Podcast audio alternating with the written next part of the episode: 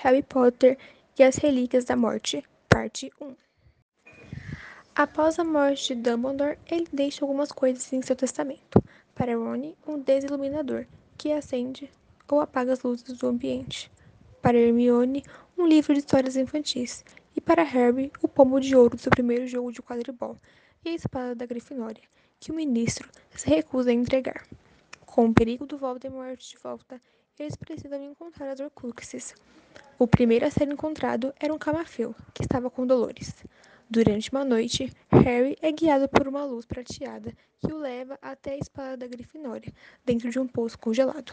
Ele tenta alcançar, mas o camafeu o sufoca e, por sua sorte, Rony retorna e o salva com o desiluminador.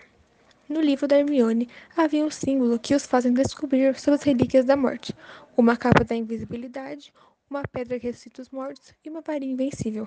A capa era do Harry. A pedra devia ser a filosofal e devia estar no pomo de ouro, e a varinha a de Dumbledore.